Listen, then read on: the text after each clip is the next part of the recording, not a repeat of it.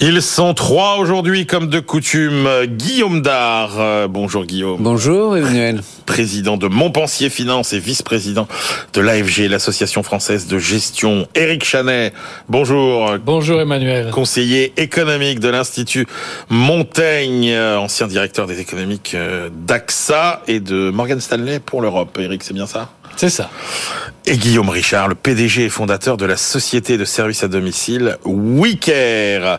On commence, messieurs, avec, alors, est-ce que c'est une bonne nouvelle ou pas euh, Cette résistance du pouvoir d'achat? Alors si on prend globalement, c'est plus 0,2 en 2022. Si on prend par unité de consommation, donc euh, parce qu'il s'approche le plus peut-être des ménages, moins 0,2. Bon, en gros, il a résisté malgré une inflation de plus de 5%. Est-ce que c'est une bonne ou une mauvaise nouvelle, Guillaume Dard? Oui, c'est une bonne nouvelle parce que l'état du pays euh, un peu dépressif est tel que imaginez que ce soit que l'année 2022 a été marquée par euh, euh, une dégradation forte du pouvoir d'achat, vous imaginez euh, quel serait l'état d'esprit des Français. Alors, c'est dans la logique et la continuité euh, de, au fond de la politique à la fois du président et celle de Bruno Le Maire, c'est qu'au fond, il y a eu un certain, il y a un dispositif de protection. On ne va pas revenir au quoi qu'il en coûte, mais l'année dernière, il y a eu une volonté, en fait, avec le bouclier tarifaire, de protéger de la hausse des prix les Français. Et deuxièmement, les entreprises ont été pas toutes, mais globalement assez rapide quand même pour faire des compensations. On a un certain nombre de mécanismes, euh, les primes Macron et autres. Et donc, justement, Guillaume Dard, est-ce que c'était bien utile de dépenser autant d'argent public? Est-ce qu'on peut admettre l'idée qu'en cas de choc économique, bah, les ménages doivent quand même en supporter une Je vois bien le point auquel vous voulez en venir, mais simplement, il y a, de toute manière, c'est un principe euh, français d'une certaine gradualité. Généralement, on est les derniers à entrer très fortement en récession et on est les derniers à en sortir complètement. Donc, euh, on n'est pas anglo-saxon, c'est comme ça que marque le mécanisme français et ça correspond euh, à la psyché française. Hein. Donc, il fallait l'atténuer. Euh, quelles vont être les conséquences? Est-ce qu'on va avoir un décalage euh, dans les mois à venir? Peut-être, peut-être, peut-être que les, la, la, montée des prix euh, de l'alimentaire, on, on, va le souffrir. Pour pour ce qui est des prix de l'énergie, de toute manière, on n'en sait rien puisque c'est globalement un marché mondial. Et, et pour le prix à la pompe, ben, Total, qui est quand même le plus gros distributeur, a pris des engagements. Donc je pense qu'au total, c'est pas une si mauvaise chose. Si vous voulez nous lancer sur le sujet, est-ce qu'on dépense, il y a trop de dépenses publiques en France? Là, évidemment, la réponse est oui. Est-ce qu'il y a trop de dettes? Oui. La question, Eric Chanet, c'est est-ce que euh, finalement, euh, on n'est pas en train de retomber dans le travers français, qui est de vouloir à tout prix protéger les ménages de tous les chocs économiques, euh, au risque de dépenser de l'argent public? regardez, Guillaume le dit, finalement, les entreprises d'elles-mêmes, le rapport de force avec les salariés fait que bah paf, on augmente les salaires. Est-ce qu'il y avait besoin vraiment de les protéger autant les Français? Alors, je pense comme Guillaume que c'est une bonne nouvelle et je comprends votre inquiétude, Emmanuel, mais il faut essayer de revenir à la raison économique pour laquelle ce gouvernement a limité, en les subventionnant, hein les augmentations des prix d'énergie. Ça tient au fait que dans notre pays, les salaires courent très vite après l'inflation. Mais nous sommes maintenant dans une zone monétaire. On est en concurrence avec les Allemands, les Italiens, les Espagnols, etc. Et donc si on avait laissé les prix de l'énergie en 2022 monter autant que Poutine les avait fait ah, monter. Vous y croyez-vous à la boucle prix-salaire ah ben, J'y crois très très certainement, oui. Les salaires auraient suivi, inévitablement. Ah ouais. Bah, regardez, euh, bah, le, mécanisme, le mécanisme d'augmente. Oui, ça, le FMI nous parle au niveau mondial. Mais nous, on a le SMIC qui est sur indexé. C'est vrai, c'est vrai, Et avec lui, une partie des salaires. Quasiment la moitié des salaires français. si on n'avait pas instauré ce bouclier, nous aurions eu des salaires qui auraient augmenté de 4 points de plus. Pas grave, on dévalue l'an prochain, comme on faisait en 68. Ah bah mais là, on ne dévalue pas l'an prochain. Et donc, en réalité, derrière ce, cette stabilité du pouvoir d'achat, parce que résister, stabilité, c'est de stabilité qu'il s'agit, il y avait une opération économique intelligente qui visait à diminuer l'ampleur de la boucle prix-salaire dans un pays vous dites, Eric, qui a déjà des problèmes de compétitivité. Ce que vous dites, Eric, c'est qu'en fait, ce qu'on fait passer pour une mesure euh, de soutien de la demande est en fait une mesure de soutien euh, de l'offre, quasiment. exactement. Absolument, absolument. En évitant la boucle prix-salaire, on, on, on, évite de dégrader la compétitivité. Regardez de combien ont augmenté les salaires dans nos, chez nos voisins. Chez, chez, les, chez les Allemands, ils ont augmenté beaucoup plus qu'en France. Sans parler des Belges. Guillaume Richard, vous qui avez des milliers de salariés, finalement, vous vous dites, euh, c'est pas si mal qu'on ait euh, euh, contenu comme ça l'inflation, parce que j'aurais dû augmenter les salaires beaucoup plus. Alors, on les a quand même augmentés de façon assez significative. Hein. Sur deux ans, c'est pratiquement 15% d'augmentation des salaires. Donc c'est Sur deux ans, 15% si on prend la, la, la globalité euh, des évolutions euh, de rémunération, c'est à peu près 15% sur deux ans. Donc c'est quand même assez considérable. Euh, et ce qui nous a obligé de répercuter ça euh, sur les prix. Euh, par contre, euh, si économiquement c'est une bonne chose, il y a un point quand même de nuance que j'apporterai, qui est celui que les Français ne le ressentent pas forcément. On n'a jamais eu autant de demandes d'augmentation de pouvoir d'achat, d'augmentation de euh, rémunération, augmenter les salaires, c'est maintenant. C'est les slogans qu'on retrouve dans toutes les manifestations. Et donc, en fait, euh, si au niveau macro et au niveau économique, de façon rationnelle, on constate que le pouvoir d'achat s'est maintenu, c'est pas le sentiment qu'ont beaucoup de Français qui vont s'attacher sur un ou deux points ou trois points et sur lequel ils vont dire j'ai l'impression que mon pouvoir d'achat a baissé. Et leur pouvoir d'achat il a baissé sur un sujet qu'on va voir tout à l'heure qui est celui de l'immobilier avec euh, euh, les, l'alimentaire. De l'alimentaire, de l'essence malgré tout, parce que même si les carburants ont été euh, protégés et qu'on a on a on a euh, Total qui annonce euh, un prix maximum à 1,99€, l'impression globale qu'ont les Français n'est pas celle-là. Et donc là c'est interrogeant parce qu'en en fait on a l'économie qui nous dit c'est pas mal, et on a les Français qui nous disent ouais mais moi je m'y retrouve pas. Il n'y a pas que l'économie parce qu'alors puisqu'on a dit qu'on s'attaquait euh, finalement aux paradoxes euh, ou aux énigmes de l'économie moderne, comment vous expliquez à ce moment-là qu'on ait un taux d'épargne, euh, Éric Chalet, qui augmente autant que euh, il a augmenté en fin d'année? Oui, 18% dans les comptes trimestriels de la fin de l'année 2022. 18%, je vous rappelle qu'avant à la période de très basse inflation avant le Covid, on était en France entre 14 et 15 Alors, il y a des éléments exceptionnels. Il y a eu des primes qui ont été versées, des aides de l'État, et les gens n'ont tout simplement pas pu le dépenser. Parce que lorsque ça arrive sur votre carnet de chèque, vous n'allez pas vous précipiter tout de suite pour acheter une nouvelle voiture. Peut-être les constructeurs automobiles apprécieraient. Mais le fait est qu'on est entre 16 et 18% dans cette nouvelle période post-Covid. Et je pense que l'explication, c'est l'inflation. Les gens ont une bonne partie de leur épargne sur leur livret A, sur leur compte bancaire, sur euh, des comptes euh, qui sont très peu rémunérés. Et pour simplement préserver la valeur de leur épargne, pour pouvoir faire face euh, aux mauvais coups de la vie ou pour anticiper un achat, eh bien, il faut abonder son épargne de manière à lui ah, faire résister contre l'inflation. Les économistes appelaient ça l'effet d'encaisse réelle. Ça fait un petit peu vieux jeu, mais on voit en France que ça marche toujours. J'ajoute une toute dernière chose. La raison pour laquelle, une des raisons pour lesquelles il y a des revendications salariales importantes, comme Guillaume le signalait, c'est la baisse du taux de chômage. Lorsque le taux de chômage baisse, il y a plus de revendications salariales. Lorsque le taux de chômage est élevé, personne ne demande des augmentations de salaire. Là, notre taux de chômage est en baisse et il va continuer à baisser. Bonne nouvelle, mais voilà. Guillaume Alors, sur, sur paradoxe, euh, sentiment, appauvrissement et en même temps hausse de l'épargne. Euh, tout ce que tout ce qu'a dit Eric est très juste, et j'y rajouterai la chose suivante, c'est que ce chiffre de l'épargne, il n'est pas trompeur, mais il, n'est pas complet dans, dans, dans, Il faut le regarder plus plus granulairement, plus en détail, parce que plus, des deux tiers de, de ce taux d'épargne, il est constitué par quoi? L'immobilier? Oui, non, non, mais l'immobilier, c'est quoi? Non, non, Eric, c'est un sujet qu'on ah, regarde très près à Sur le taux d'épargne. Les remboursements de crédit. Ouais les remboursements de crédit. Ce qui fait que l'épargne financière, elle est plutôt. Alors, Eric a raison. Il y a 2020 qui est très à part, euh, où on était. D'habitude, on est. S'il y a 14-15% comme Eric l'a dit, en moyenne sur longue période, et il y a 5% d'épargne financière. 5% d'épargne financière pour le déficit budgétaire, l'investissement productif, euh, financer sa dépendance, et, et les deux tiers, c'est de l'immobilier, dont une grande partie du remboursement de crédit immobilier. Donc, avec la hausse des taux, sujet qu'on va traiter plus tard, on va également avoir, euh, il va falloir l'épargne forcée, si vous voulez. C'est pas en fait une décision, il faut rembourser son crédit.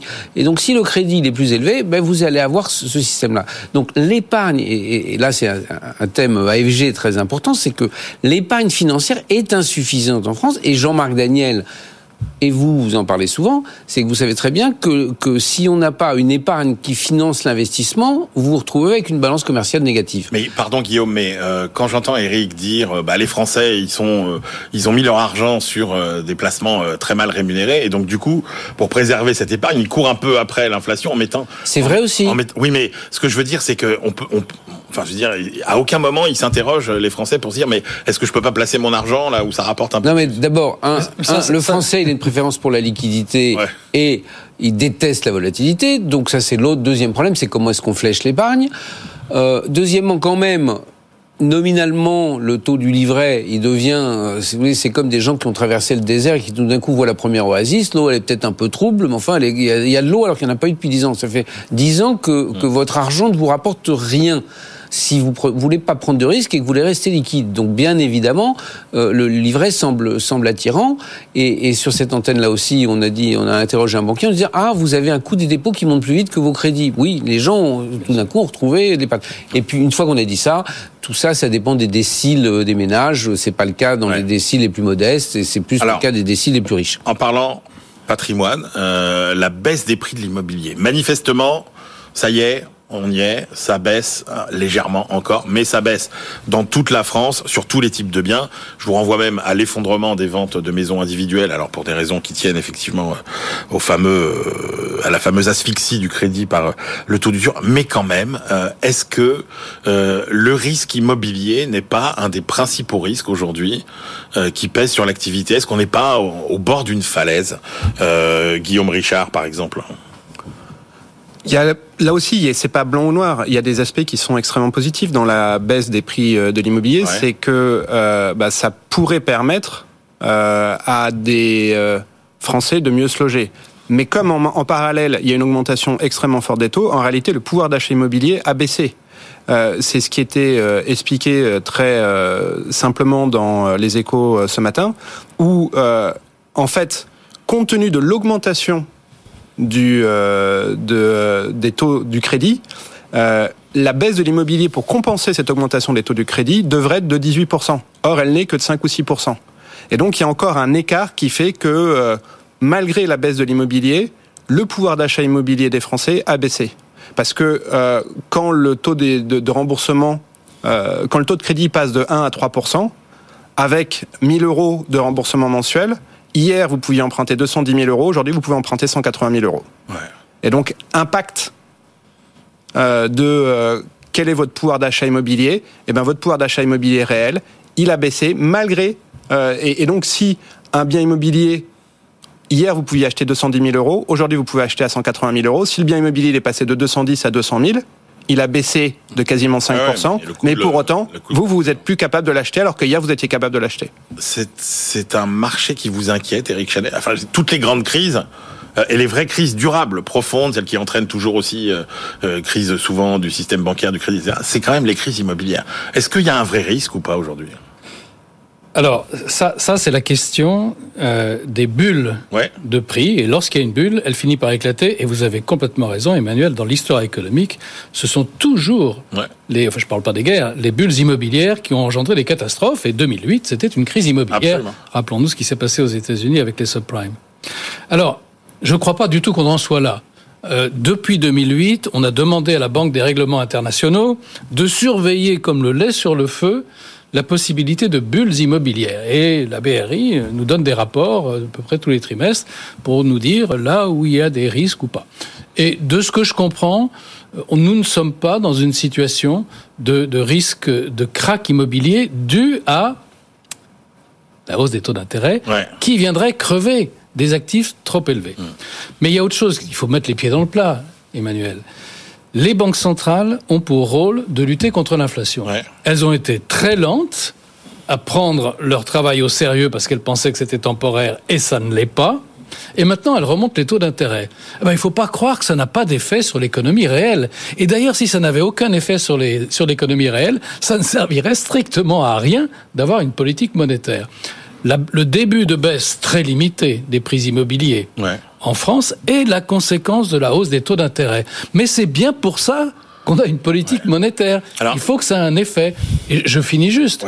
La baisse des prix immobiliers, très légère, par rapport à une hausse, on peut considérer que c'est une variante intéressante, ça va contribuer à la désinflation. Donc ben voilà, la Banque centrale fait son travail et ça commence à se voir dans l'économie. C'est plutôt une bonne nouvelle. Guillaume Dard, on se disait, euh, quand les taux étaient encore nuls, et euh, c'était il n'y a pas si longtemps, on avait peur de la hausse des taux. Quand on regarde le chemin parcouru quand même en l'espace de, de, un an, que ce soit quasiment 5% de hausse aux États-Unis, plus de 3% en Europe, on se dit, alors il y a bien eu le petit creux sur les marchés en fin d'année, on se dit finalement on a quand même assez bien résisté à cette hausse des taux d'intérêt.